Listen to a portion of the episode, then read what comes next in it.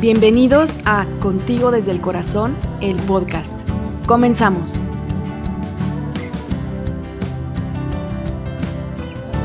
Hoy presentamos a Gaudencio Rodríguez con Derechos de la Infancia y el Cambio de Paradigma, quien nos platicó todo sobre los derechos de nuestros niños, qué paradigmas existen y cómo cambiarlos.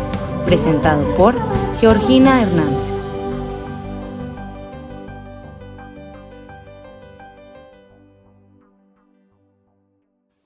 Hola, buenas tardes.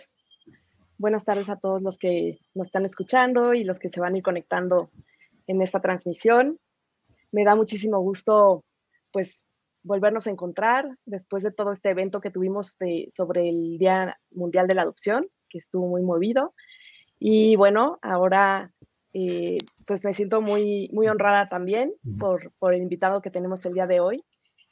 Les quiero contar que el 20 de noviembre se celebra el Día Universal del Niño y de la niña, y por eso pues quisimos celebrarlo aquí acompañados por Gaudencio Rodríguez Juárez, que lo quiero presentar, seguramente todos ya lo conocen, pero voy a hacerle, voy a hacer la presentación formal, Gaudí. Gaudencio Rodríguez Juárez es licenciado en Psicología Clínica por la Universidad de Guanajuato, maestro en Psicoterapia Analítica de Grupo por el Centro de Estudios Superiores de Análisis Grupal, diplomado en Derechos Humanos y Grupos Vulnerables por la Procuraduría de los Derechos Humanos del Estado de Guanajuato, diplomado en abordaje multidimensional del trauma complejo por la Fundación América por la Infancia. Actualmente es capacitador de centros de asistencia social públicos y privados del sistema DIF, consultor de la UNICEF en temas de crianza positiva y buenos tratos, coordinador de innovación en México de la Fundación América por la Infancia, miembro del Sistema Municipal de León de Protección de Niñas, Niños y Adolescentes, como representante de la sociedad civil, y autor del libro Cero Golpes, 100 ideas para la erradicación del maltrato infantil. Pues bienvenido, Gaudí. Gracias, Georgina. Pues, con, muy contento de estar aquí. Gracias por la invitación y pues esperemos podamos charlar algo eh, en este momento que le pueda ser de utilidad y detone alguna reflexión en quien nos puede escuchar. Exactamente. Justo eso es lo que estábamos platicando hace un momentito, que eh, vamos a hablar hoy sobre los derechos de la infancia y el cambio de paradigma y espero que nos dé tiempo también para hablar un poco de institucionalización en México. Y pues derechos de la infancia, como que se habla mucho, se nombra mucho, pero se practica poco, ¿no? Y, sabemos que, bueno, existe una convención de los derechos del niño que se instaura desde 1989, pero estamos en 2021 y la verdad es que poco es de lo que se sabe a profundidad, ¿no? De lo que dice esta convención y en nuestro país cómo ha ido pues funcionando. Entonces, pues sí, queremos como, como hacer una reflexión el día de hoy de qué es lo que ha pasado a partir de ahí y, y, por qué no se practica tanto de, cuando ya tiene pues un poquito más de 30 años que se instauró, ¿no? Ajá. Sí, y es una reflexión que pues, resulta muy pertinente en este marco donde justamente la Convención sobre los Derechos del Niño cumple 32 años, ¿no? O sea, ya, digamos, quien nació en 1989 con la Convención, hoy ya son generaciones de personas adultas de 32 años, que seguramente muchas de ellas tendrán eh, hijos, hijas o tendrán alguna relación con la infancia a través de cualquier otro rol, ¿no? Un rol docente, un rol de instructor, de entrenador, etcétera. Pero, pues sí, eh, tienes razón, desafortunadamente no ha alcanzado eh, tres décadas para que los derechos eh, de la infancia sean una realidad, ¿no? Plena. Estamos muy lejos de, de que eso realmente pueda ocurrir, ¿no? Recién estuve con un grupo de adolescentes donde les preguntaba su percepción acerca del respeto a sus derechos. Eh, era un grupo de 25, 30 adolescentes. Solo uno de ellos dijo que tenía la percepción de que sí se respetaban eh, sus derechos de manera significativa. Solo uno de 25, 30. Eh, y, bueno, lo traigo a colación, pues porque esta es una, fue una encuesta de, de hace unas horas de percepción de la gente que está ahí en la piel actual un adolescente y su percepción es que no hay, no hay respeto a, sus derechos de manera plena de parte pues, de estas generaciones adultas. Y la, pregunta que lanzas, ¿por, ¿por qué? Pues sin duda hay muchas razones. Este es un tema complejo, multicausal, multideterminado y por lo mismo eh, son muchas las razones que lo explican, pero una fundamental pues tiene que ver con que aunque 32 años de la convención pareciera mucho tiempo, en términos del cambio de, paradigma que tenemos que hacer como población, pues es un suspiro, ¿no? Es, es muy poco tiempo. Yo tengo la percepción de que estas tres décadas han alcanzado para que un sector de la población, no, ni siquiera me aventuro a decir que, mm, que el bloque sea mayoritario, es el que tiene una cierta información sobre los derechos de niñas, niños y adolescentes. Me estoy refiriendo a la población adulta. Creo que sí. Eh, yo diría que sigue siendo minoría quien conoce de manera más o menos eh, completa el catálogo de derechos. Y luego, de esas personas, yo creo que son una minoría muy corta la que le queda, a la que le queda claro cuál es la implicación en el día a día para mí como adulto cada uno de estos derechos de esta niña o niño que tengo enfrente de mí, llámese hija, hijo, llámese eh, alumno, alumna, en, quien sea, ¿no? Creo que, 32 años ha sido poco todavía eh, para que un cambio de paradigma ocurra. Esto suele llevar eh, más tiempo y esto en la medida que la tarea se inicie, ¿no? creo que esto abre otra pregunta. En México de veras ya iniciamos a, trabajar en un enfoque de derechos. Tiene una respuesta formal y la respuesta formal es sí. De hecho, tenemos una ley de vanguardia en el mundo, ¿no? que es la Ley General de Derechos de Niños, Niños y Adolescentes, que prácticamente lo que hizo es convertir a la convención en ley para que se puedan operativizar esos derechos. Eh, pero está empezado, entonces, digamos, pero estamos en el 2021 y apenas estamos poniendo ahí eh, la primera o las primeras piedras de muchas piedras que se requerirán para construir ese edificio, que es el edificio de enfoque de derechos. Sí, exacto. O sea, en 1989 se instaura la convención y la Ley General de Niños, Niñas y Adolescentes en México se instaura en 2014. O sea, tuvo que pasar también muchos años y es pues relativamente nueva, podemos decirle, ¿no? Sí, podríamos decir como que, además fueron, fueron años perdidos, pues, ¿no? En, en, o sea, en el 89 se expide la ley desde Naciones Unidas, al año siguiente nuestro país la ratifica o la firma como una evidencia de que haría cumplir todos esos derechos, pero pues sí, entonces el, el, el salto es hasta el 2014 en que hay una ley exprofeso para ello. Es verdad que antes ya había algunas reformas constitucionales, pero mm, mm, ha, habido poco trabajo que pueda redundar en que esos derechos se puedan operativizar en el día a día. Entonces, pues está comenzando la, tarea, creo que la estamos haciendo de una manera muy lenta. Muy lenta. Y, van a pasar, eh, pues no años, yo, los, la gente la sociología dice que un cambio de paradigma se mide no en años, sino en generaciones, y que para que un paradigma cambie, por lo menos se requieren tres generaciones. ¿no? Wow, es mucho ojalá, tiempo. ojalá esta nuestra de eh, nuestra generación de las personas adultas de hoy cuente como la primera, ¿no? Porque si la tarea que hicimos no pone el mínimo siquiera, pues no va a contar. Yo creo que la primera generación que habrá que contar es la siguiente, la de nuestros hijos, hijas, ¿no? Exacto. Y, dices algo muy importante, creo que es la parte de que una cosa que es que existen los derechos, que ya están en una convención, que hay una ley general, ¿no? Sin embargo, no tomamos la responsabilidad, quienes la, la debemos de tomar, ¿no? Es como, ah, bueno, ahí están los derechos, qué bueno que están, pero los que debemos tomarla, pues como que no hemos hecho nuestro trabajo, ¿no? Sí, y se me hace importante que lo plantees así, porque en ocasiones el hecho de decir que estos son derechos de niñas y niños daría la impresión de que es con ellos con quien hay que trabajar para que esto sea en realidad. Y de hecho, bueno, sí hay un cierto trabajo que hay que hacer con ellos en el sentido de poderles informar eh, cuáles son sus derechos, cómo se exigen, de qué manera, etcétera. Eso sí es un trabajo que hay que hacer, pero en lo práctico, concreto, en realidad el trabajo que exige para que eh, la garantía de derechos sea una realidad, es un trabajo reeducativo con el mundo adulto, ¿no? Porque somos quienes pisoteamos sus derechos. O sea, esto me lleva a mí decirlo de otra manera. Niñas y niños tienen derechos que para el mundo adulto se convierten en responsabilidades u obligaciones. Y para que estos sean una realidad, depende del mundo adulto.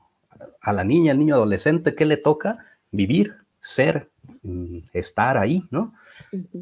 Al mundo adulto, ¿qué le toca? Pues hacer que sus derechos sean una, una realidad. Entonces creo que sí, esto pasa mucho por un trabajo con el mundo adulto, que sí, tendrá que comenzar por eh, informarnos cuáles son esos derechos, sensibilizarnos para poderlos aprender, no, no solo aprender de memoria, sino asirlos, introyectarlos, hacerlos propios, y luego tener la claridad de qué implica para mí cada uno de esos derechos de esa niña o niño eh, en, mi manera de interactuar eh, con él o ella.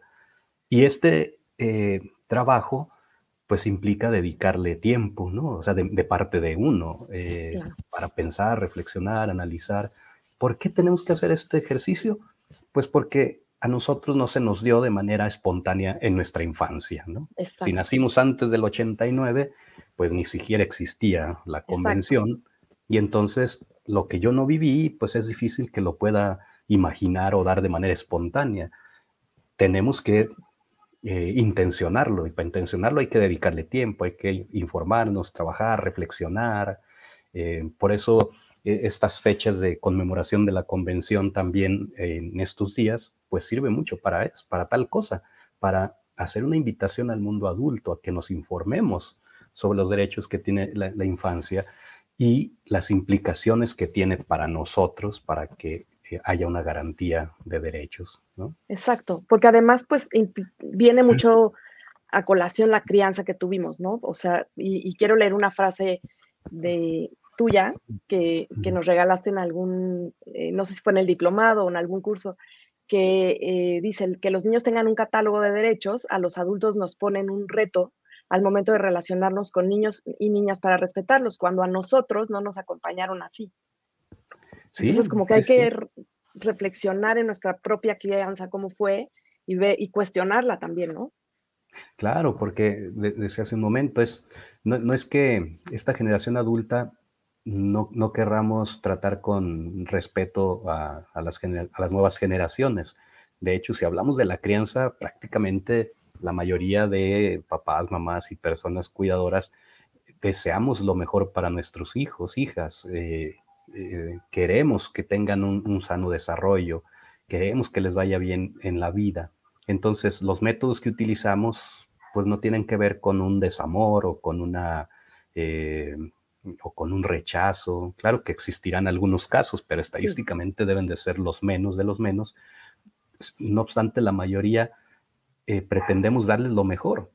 Y eso mejor que tenemos, tal como lo señalas, tiene mucho que ver con lo que nosotros recibimos en el largo proceso también de educación, de socialización, e inevitablemente de ahí partimos, ¿no? Para ahora desempeñar nuestro rol. Y hemos de asumir, pues, que los estilos en los que nosotros nos criaron tuvieron muy buenos montos de autoritarismo, pues, ¿no? De, anulación a, nuestro ser y eh, hoy en este enfoque moderno diríamos, pues, de violación a derechos. Y entonces, si nosotros crecimos en esa realidad, pues es muy difícil imaginar un mundo distinto al, no vivido, ¿no? Que, hoy me digan que, mm, que no puedo disciplinar a mi hijo infundiéndole temor, eh, porque eso está prohibido ya por ley, nos pone de cabeza eh, todo, ¿no? Todo el paradigma. Fíjate, ahorita estoy recordando, yo publiqué el antier en mi página, Gaudencio Rodríguez J, Parentalidad y Buenos Tratos de Facebook, un, meme que, que, a su vez me compartieron, donde dice que eh, niñas y niños deberían tener derecho o tienen derecho a, a que no se utilice el infierno, el diablo y otras cosas para infundirles temor, miedo en la crianza, ¿no?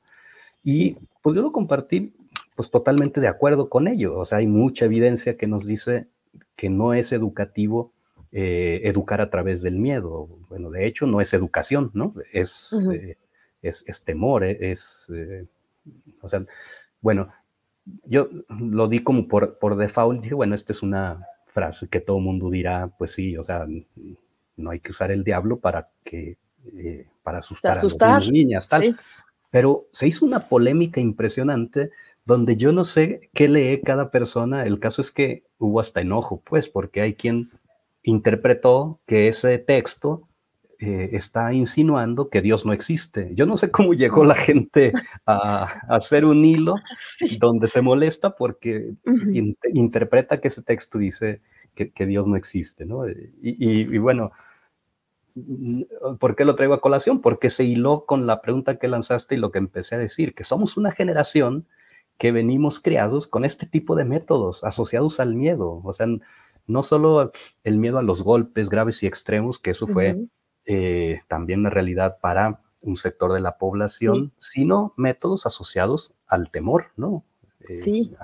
te deberías de temerle al diablo, al infierno, al policía, al señor del costal, al cuco, al gran cantidad de temores que nos infundieron y eh, hoy prácticamente eso caería en la definición de castigo humillante. Y el castigo humillante está prohibido en México desde el enero de este año, en todo México.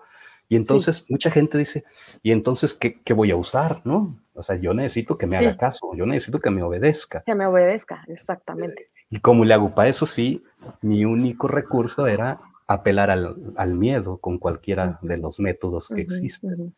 Pues, insisto, lo que estoy tratando de decir es, no es que estemos mm, utilizando métodos que terminan por ser violatorios de derechos de niñas, niños por una cuestión de dolo o de desamor, sino por una cuestión de tradición, ¿no? Exacto.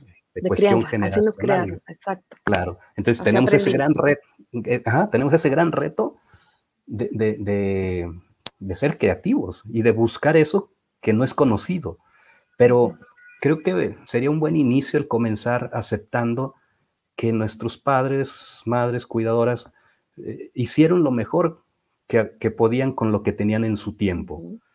Pero que si hoy las leyes nos dicen que hay métodos que ya no están permitidos, reconozcamos que eso no es una ocurrencia, eso es resultado del el avance que hemos ido teniendo acerca del desarrollo humano, de manera específica del desarrollo infantil, adolescente, y que hoy nos hace darnos cuenta que muchas de las cosas que vivimos nosotros no potenciaron desarrollo, no construyeron mente, no construyeron cerebro, al contrario, obstaculizaron el desarrollo. Y sería bueno que comenzáramos por ahí, por darnos cuenta que, que, hoy tenemos más conocimiento y más información que se va operativizando incluso en leyes y tolerar el enojo que nos da que nos digan, pues lo que único que tenías como recurso ya no va. Y entonces decir, bueno, tolero la incertidumbre y me lanzo a, buscar otras formas, ¿no? Otras formas más creativas y más sanas, ¿no? Y más, respetuosas, más humanas. Y, bueno, quizá ahorita escuchándote, quizá es nuestra generación la que va a empezar con ese cambio, pero a lo mejor la siguiente generación que ya pueda haberlo vivido de alguna manera, pues esperamos que una gran parte de esa población, si no toda, pero una parte importante, pues ellos ya empiecen a generar este cambio más prácticamente, o sea, de una manera más práctica.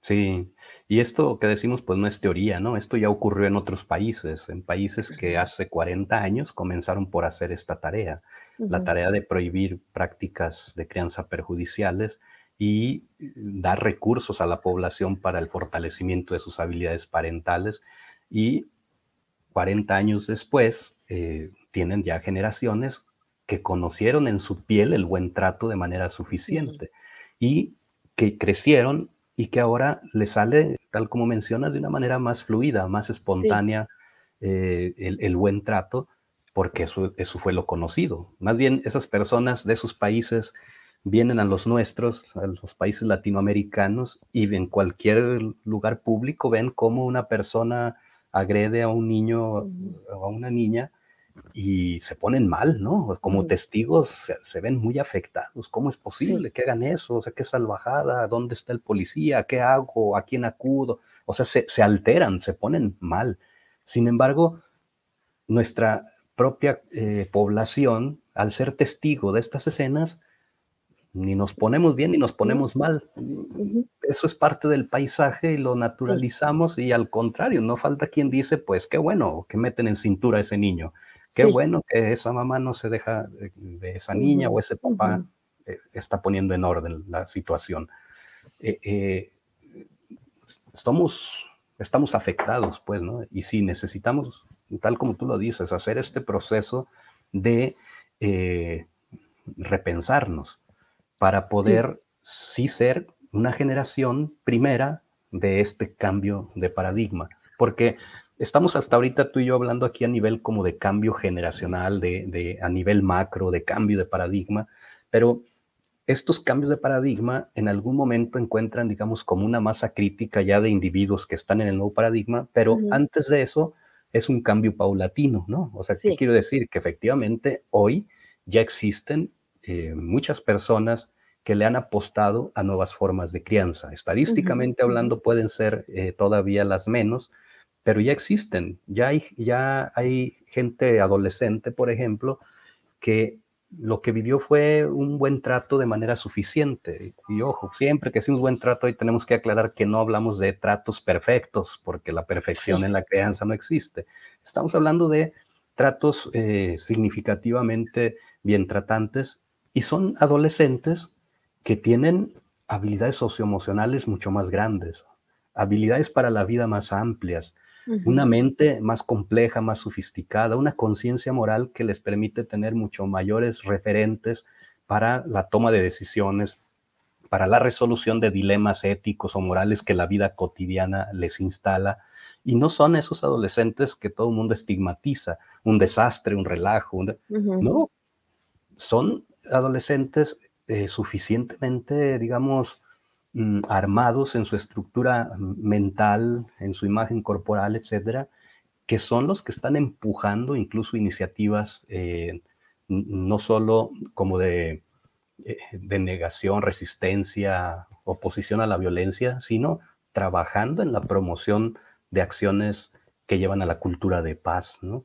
Entonces, los efectos del buen trato no hay que esperar a que se vuelva adulto esa persona, ¿no? Se van viendo en el día a día. Y lo que quise agregar es esto, que ya hoy en nuestros propios países mexicanos, latinoamericanos, sí existen personas que pudieron eh, darle a sus hijos un trato suficientemente bueno y ya podemos mirar el efecto que tiene en esas personas que hoy son jóvenes. ¿no? Exacto, eso es lo importante, ¿no? Ya poder ir viendo ese efecto. Hay una pregunta aquí que, que dicen, eh, ¿existe algún estudio sobre los derechos de los niños o crianza desde que hay historia escrita de los humanos, o sea, de la historia de la humanidad?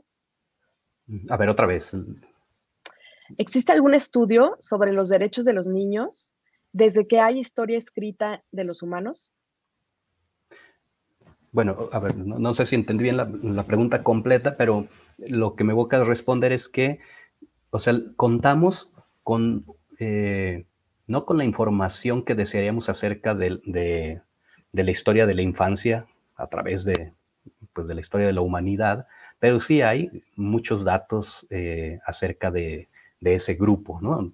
A, través de, la historia y sobre todo, pues en la época moderna sí sabemos un poco cómo fue evolucionando eh, la percepción de la sociedad y del mundo adulto respecto a la niñez, a la adolescencia.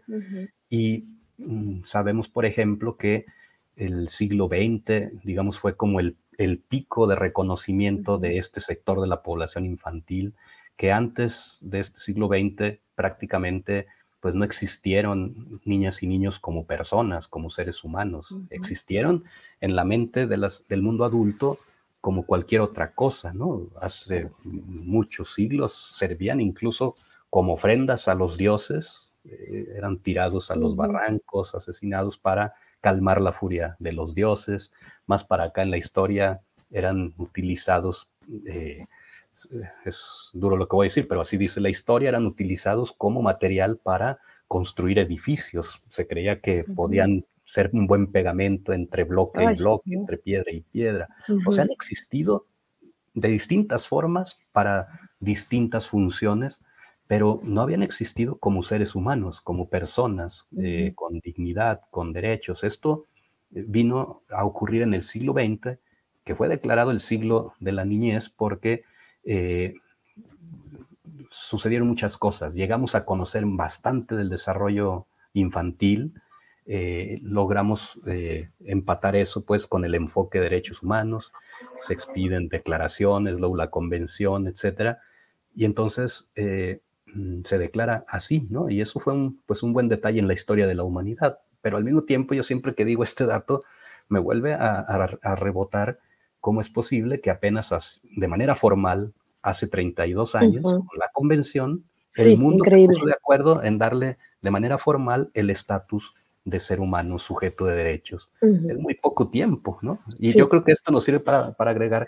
que esto es también lo que hará difícil que el cambio de paradigma sea rápido. O sea, hay muchas generaciones detrás de nosotros, hay muchos siglos de invisibilización de este sector de la población. Entonces, 32 años es muy poco, ¿no? Exacto. Y se habla mucho del cambio de paradigma. Hay, hay personas que, se acaban de conectar y nos preguntan como de, qué estamos hablando exactamente. es el eh, derechos de la infancia y el cambio de paradigma. Y justo el cambio de paradigma, Gaudí, como que explican, se habla mucho de esto, ¿no? El cambio de paradigma, queremos un nuevo paradigma, hay que trabajar por él.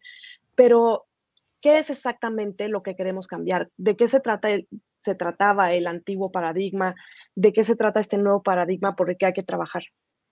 Sí, digamos, para decirlo primero rápido y luego lo podemos desplegar, el cambio de paradigma eh, consiste en por fin tratar, considerar y tratar a niñas, niños y adolescentes como miembros de nuestra propia especie, como seres humanos, como sujetos de derechos. En eso consiste el cambio. ¿Qué, ¿Qué implica esta afirmación que hago? Pues que antes el paradigma no los consideraba personas, no los consideraba eh, seres humanos.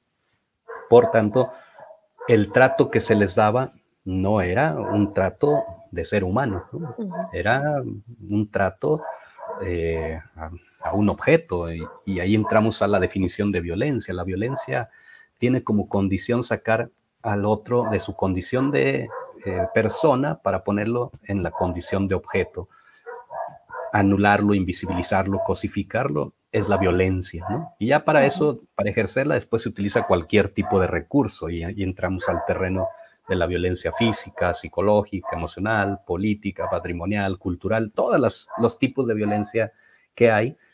Y eh, cuando hablamos de niñas, niños y adolescentes, pues estamos eh, diciendo, afirmando que eh, necesitamos empezarles a ver como un semejante, tal cual, ¿no? Como un ser humano, así como un miembro de, nuestra especie.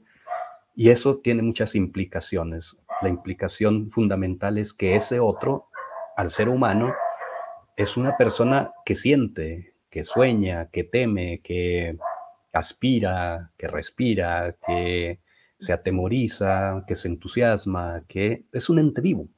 Y eh, esa persona requiere del acompañamiento de toda una comunidad sensible que le permita ratificar su existencia en cada interacción humana que, damos, ¿no?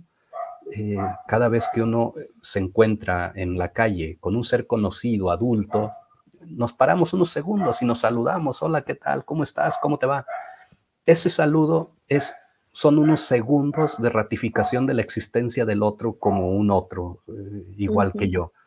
Pero muchas veces suele ocurrir que si ese adulto viene acompañado de un niño, su hijo, su hija, le saludamos al adulto, pero no al niño, ¿no? Y los niños sí nos miran y se van tristes. ¿Por qué? Dijeron, y a mí no me saludaron, a mí no me miraron, a mí no me ratificaron mi existencia, ¿no? Me dejaron en un papel de, eh, florero, de, objeto decorativo en, esos segundos de interacción entonces, bueno, el cambio de paradigma, así decía rápido, es, va en, ese sentido. Eh, pero si lo profundizamos un poco más, los seres humanos en las sociedades, para organizarnos, vamos generando representaciones sociales de todo. La infancia es, es, una de ellas, ¿no? Y entonces, con base a ello, vamos armando eh, criterios, doctrinas, normas, reglamentos, leyes, etcétera. Y el paradigma anterior, de manera formal, sobre todo en el enfoque de, del derecho, no de los derechos humanos, sino del derecho, eh, fue, fue, es llamado, o era llamado, el paradigma de la situación irregular. Y el cambio que tenemos que dar es a un paradigma de enfoque de derechos humanos. ¿Cuál era la diferencia entre uno y otro? Son, son muchas, pero digamos, la fundamental es que en el paradigma anterior, el de la situación irregular, el niño, la niña en, una sociedad era considerado como un objeto propiedad de los adultos, de, sus cuidadores, o a falta de ellos, del Estado. Era considerado una no una persona, pues, o necesariamente, sino alguien que no tenía como una capacidad ni responsabilidad plena, plena eh, para responsabilizarse de nada, ¿no? Por, por, lo tanto, tenía que ser el Estado quien lo metiera en cintura, quien lo regulara, quien lo, ¿no? Y eh, eh, la otra característica de la situación irregular es que la sociedad y los gobiernos, pues, tenían un enfoque basado en la caridad, que consistía en darle a la niñez, a la adolescencia, pues lo que se pudiera, lo que alcanzara, ¿no? Lo, en una sociedad, lo que quedara, y eso estaba bien. Entonces, este enfoque de caridad eh, o de asistencialismo, pues era como la, la constante, ¿no? El enfoque de derechos humanos viene a decirnos que puesto que esta niña, niño, adolescente es un ser humano, tiene todos los derechos, incluso tiene ciertas prerrogativas respecto a los adultos por su situación de, eh, eh, de dependencia natural, ¿no? Para poder sobrevivir. Y entonces el enfoque de derechos echa abajo la caridad. O sea, no, en nuestras sociedades democráticas no se trata de darle lo que nos quede, lo que nos sobre o lo que se pueda. Se trata de hacer realidad todos y cada uno de sus derechos humanos. Y entonces, esto al máximo nivel posible que cada estado pueda, que cada país pueda, ¿no? Y, bueno, dicho esto, estaremos de acuerdo que si hablamos de nuestro país, es nuestro país es un país que tiene a la más de la mitad de la población en pobreza, pero que tiene una riqueza impresionante. O sea, tenemos a uno de los hombres más ricos del, planeta. Y, y, eso lo único que sugiere, pues, es que la riqueza está muy mal distribuida, ¿no? Sí. Y entonces es terrible eh, mm, esa situación porque en el día a día se traduce en vulneración a derechos. ¿Y, ¿y de quién? Pues de manera fundamental de, de, los sectores de la población que tienen menos fuerza, menos poder, menos potencia. Y esos son pues, las niñas y los niños. Entonces, cambio de paradigma consiste también en eso, en que hoy no podemos pensar a, a las situaciones problemáticas que vive la infancia como algo que hay que pues atender pues más o menos o a medias, no. El enfoque de, derechos, que es el cambio de paradigma, implica restituir todos y cada uno. Nuevamente, tenemos que a favor, pues esta ley, que insisto, es una ley muy buena, eh, de las mejores del mundo, la Ley General de Derechos de Niños y Adolescentes. Sí. Pero nos está faltando, digamos, músculo para poder operativizarla, porque esta ley ya exige que sea una realidad la restitución, restitución de todos esos derechos. Cuando, por, por, ejemplo, una niña o un niño queda en dificultades familiares porque vive violencia ahí en su entorno familiar o porque lo descuidan o lo abandonan, etcétera, lo que tiene que hacer la autoridad, la Procuraduría de manera específica es eso. Un, hoy no tiene que hacer un diagnóstico clínico, hoy tiene que hacer un plan de restitución de derechos. Un psicólogo, un trabajador social, un, un abogado, hombres o mujeres, tienen que pensar su práctica hoy en términos de derechos. O sea, es, este niño que tengo aquí, ¿qué derechos tiene vulnerados? ¿Cuáles son las implicaciones? ¿Para qué? Para enseguida construir un plan de restitución de derechos. Entonces, Exactamente. Ese es el cambio, digamos, a nivel formal de paradigma. Exactamente. Y, ahora que ya tocas el tema de, de los niños que están pues vulnerados hasta ese grado sus derechos, ¿no? Que tienen que ser pues retirados de su familia de origen para vivir en una institución y empezar a restituirle sus derechos. Eh, pues me gustaría hablar un poco sobre este tema de, la institucionalización, que también tienes muchísimo conocimiento. Hay un comentario que creo que se nos puede ayudar a, hilar este, la plática sobre de todo lo que venimos hablando para, para llegar ahí, que dice, creo que para lograr un cambio de paradigma real, se debe empezar por las instituciones. Si bien yo recibí información de parte del DIF, creo que jamás me hablaron de la importancia de terminar con la educación tradicional porque en esto que hablas, Gaudí, es como, em, sí es importante que, que nuestro, las instituciones, pues son las que están empezando a, a, poner, a plantear esta ley, ¿no? Plantear primero la, la, la eh, pues la Ley General de, Niños, Niñas y Adolescentes eh, y, que nosotros empecemos a, ponerla en práctica, ¿no?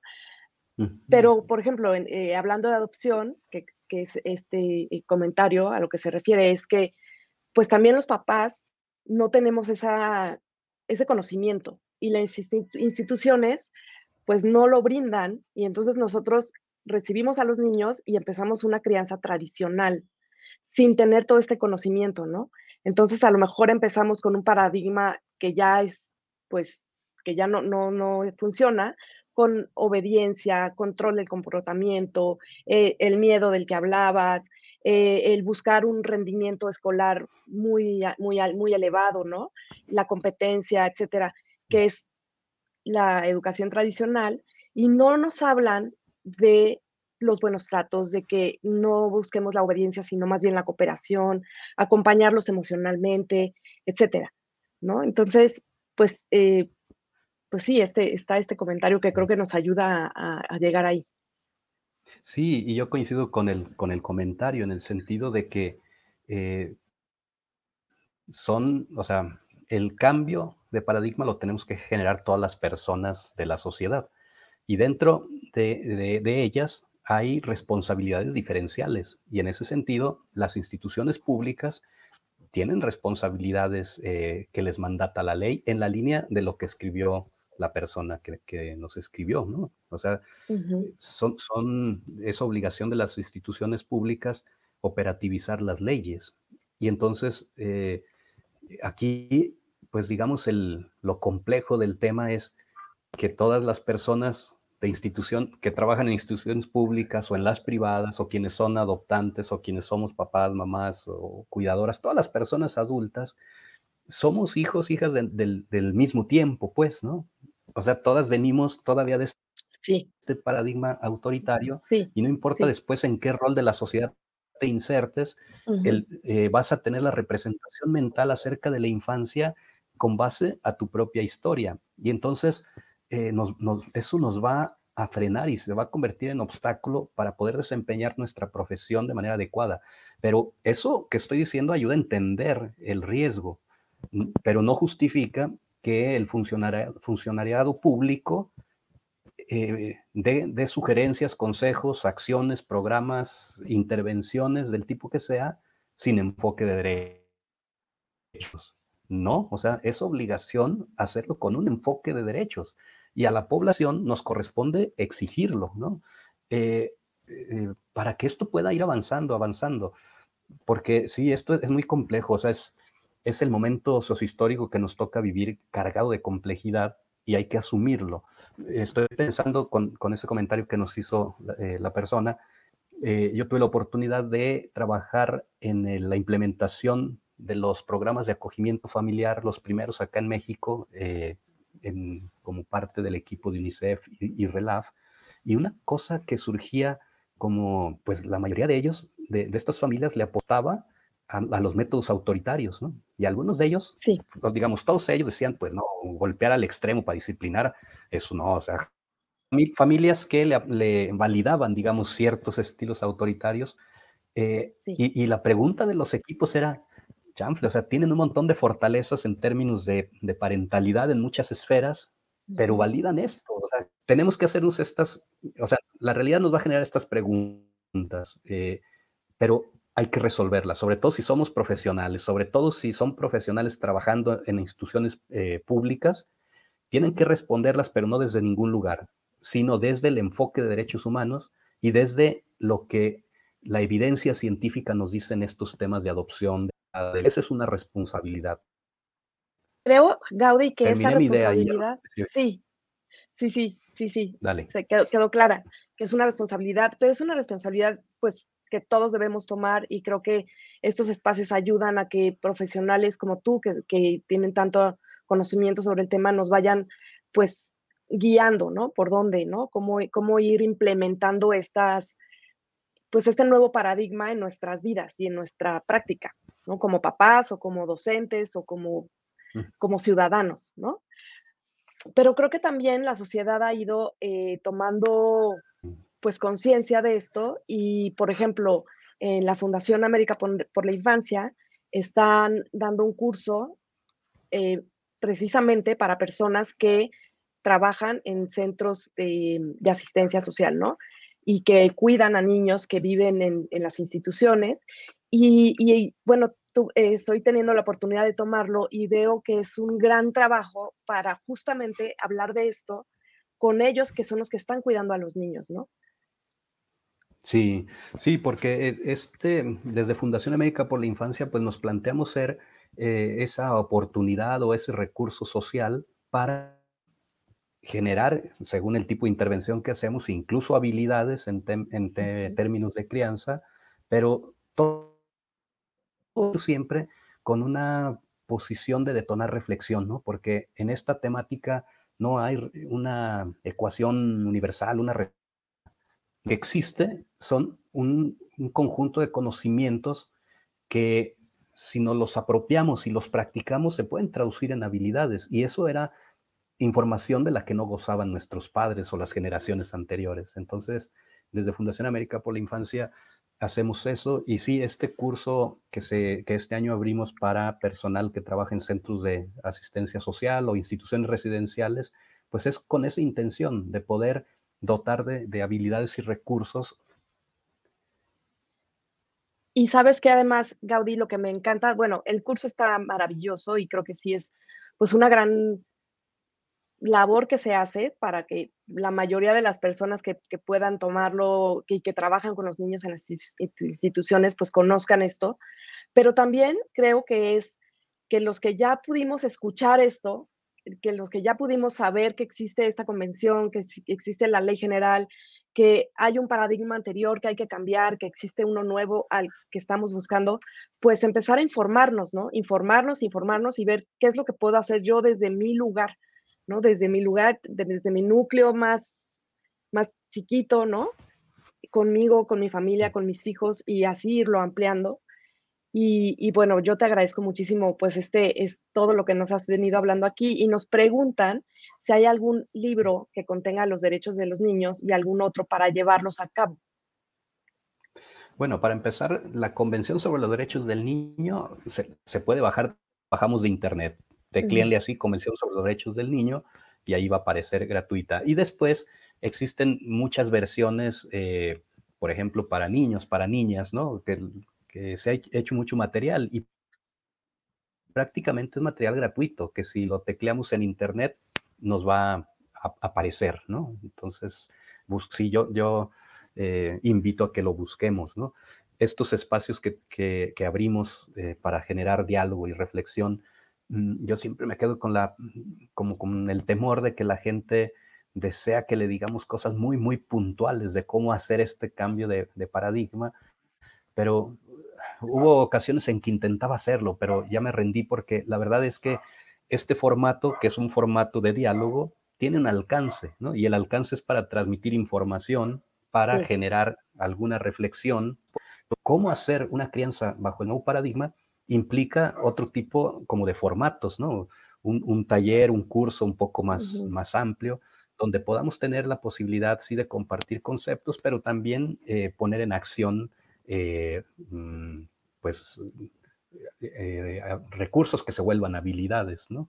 Sí. a mí me, me, alegra que hagan esta pregunta, ¿y dónde conseguimos los, la, los derechos?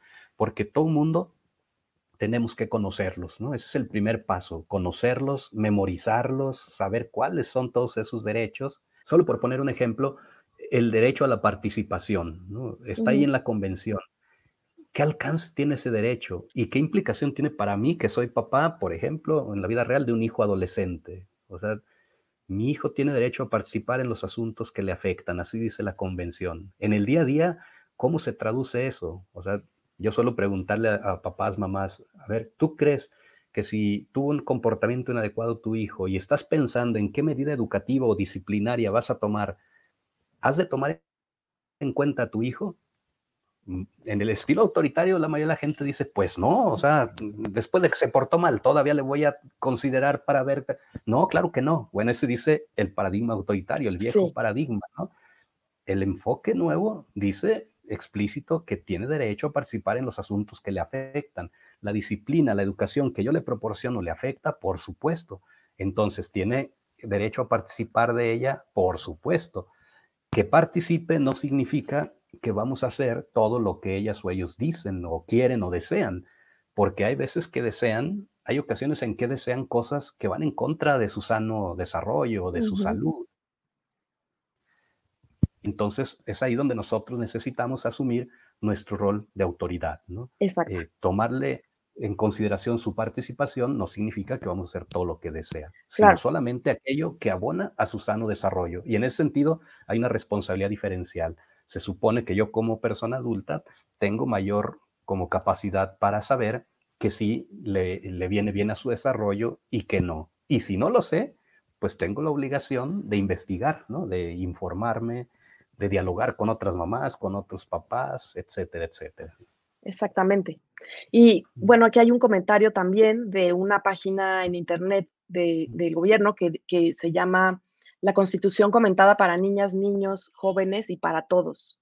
La voy a mostrar aquí para que lo, la vean si les interesa también, porque bueno, es, es parte de, de, estar informados, ¿no? No nada más saber que existen las leyes, sino de qué se tratan, ¿no? ¿Qué dicen y, y, y que me toca a mí en ese, en ese lugar, ¿no?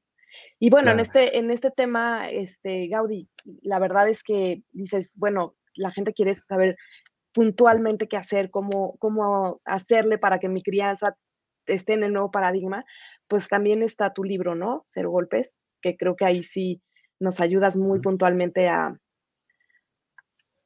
a entender. Sí, claro. Claro, un, un, libro tiene un alcance pues mucho mayor, ¿no? Ahí en Cero Golpes se encontrarán casi 300 páginas. El subtítulo dice así, 100 ideas para la erradicación del maltrato infantil. Eso quiere decir que tiene tres apartados. El primer apartado hace énfasis en las prácticas de crianza perjudiciales, por qué no usarlas, pero las otras dos terceras partes trae alternativas de mm, por dónde sí puede ser, ¿no? Y entonces, efectivamente, hay mucha información. Y ya que estamos dando recursos, UNICEF eh, eh, México acaba de abrir un, espacio ahí en su sitio. Y si tecleamos UNICEF, diagonal, eh, México, diagonal, buen trato. Exacto.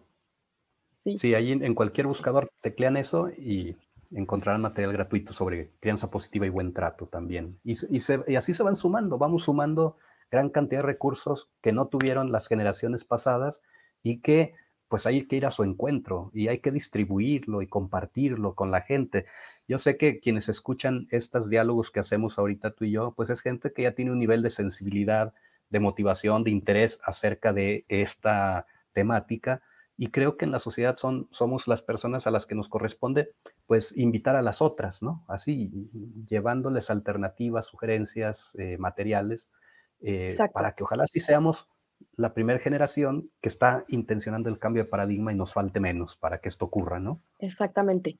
Y para finalizar, Gabriel, hay una pregunta así bien puntual que dice, si bien trabajo para cambiar el paradigma en casa, es importante que mi hijo conozca sus derechos y algunos específicos como hijo por adopción, como la búsqueda de sus orígenes. ¿Hay grupos en donde se le pueda dar información específica a los niños o solo está en mis manos por el momento? Híjole, creo que ahí en el tema de, grupos y vínculos y demás, sospecho que tú puedes tener más información que yo. O sea, sé, que existen, bueno, yo el primero, pues recomiendo este sitio, Contigo desde el Corazón, donde eh, he visto que en ocasiones hay incluso conversatorios con eh, familias eh, por adopción, y, pero no me viene ahorita a la mente, digamos, un grupo como específico de papás, mamás que se estén reuniendo. Tal vez tú tienes ahí algún dato, sí, Pues hay, hay grupos, en Contigo desde el Corazón tenemos algunos también que estamos formando y bueno, que ya informamos y que vamos a formar para el año que entra, es parte de, nuestro proyecto del año que viene. Y, algo importante, Gaudí, que, también tú hablas mucho del buen trato en, la adopción, ¿no? Los buenos tratos en adopción. Incluso creo que vas a dar una plática pronto con Mónica Castañeda. Sí, sí, sí, eh, qué bueno que me recuerdas. Tenemos, ah, precisamente, yo creo que ahí hasta nos puedes ayudar a compartir la información. Ese, ese va a ser un espacio más amplio de un par de horas donde vamos a hablar de eso, parentalidad adoptiva y buenos tratos. Entonces, dos horas sí nos van a alcanzar para poder transmitir recursos más concisos, más prácticos, más concretos que se pueden utilizar en la crianza, en la vida cotidiana, en este marco del buen trato, en este marco de nuevo paradigma. ¿Cuál es el nuevo paradigma? El que respeta la dignidad de la niña y del niño. Buen trato no significa que dejemos hacer todo lo que eh, ellos quieran. Eso es muy riesgoso. Eso no es buen trato. Eso es negligencia. Y ese es otro tipo de maltrato, la negligencia. En realidad, buen trato tiene que ver con poder tener disposición y disponibilidad para acompañarles en su proceso de crecimiento y tomar medidas, emprender acciones eh, que tengan como sello el respeto a la dignidad del niño o de la niña. Y en este encuentro con Mónica Castañeda, pues con dos horas que tenemos vamos a poder pues hablar de situaciones concretas, específicas, recursos eh, eh, concretos para la crianza en la vida cotidiana de familias eh, adoptivas. ¿no? Sí. sí, sí, sí, compartiremos la, información en, estos días porque ya, ya se acerca, ¿no? Esa, ese, esa plática. Sí, la próxima semana. Sí, pues pues Gaudí, nada más me queda agradecerte muchísimo. Eh, tienes muchos saludos desde Chile, desde Ecuador, pues desde México también. Y, bueno, pues agradeciéndote mucho la charla y, lo que se aprende siempre, así lo, así lo dicen. Y, y, bueno, pues yo agradecerte muchísimo porque sí, el aprendizaje siempre es muy grande contigo y tu disposición y, pues nada, esperemos podernos ver muy pronto nuevamente en este, en este espacio Genial, pues yo también agradecido por eh, eh, tu invitación, eh, contento de estar acá y de abrir pues esta posibilidad de, detonar reflexiones. Para despedirme dejo una invitación más, búsquenos en academia.americaporlainfancia.com.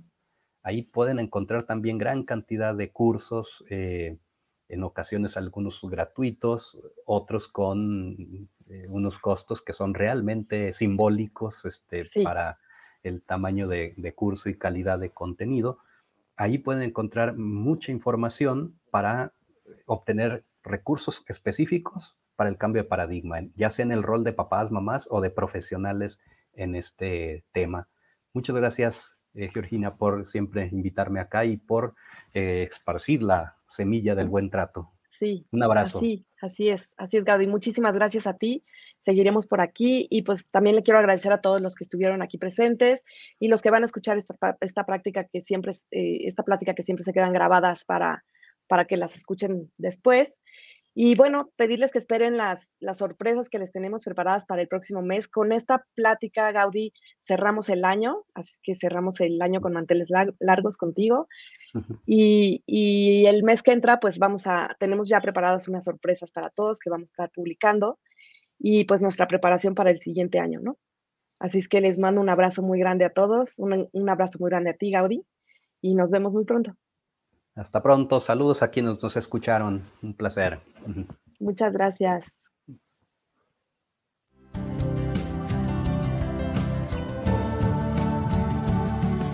Muchas gracias por acompañarnos en un capítulo más de Contigo desde el Corazón, el podcast. Nos escuchamos pronto.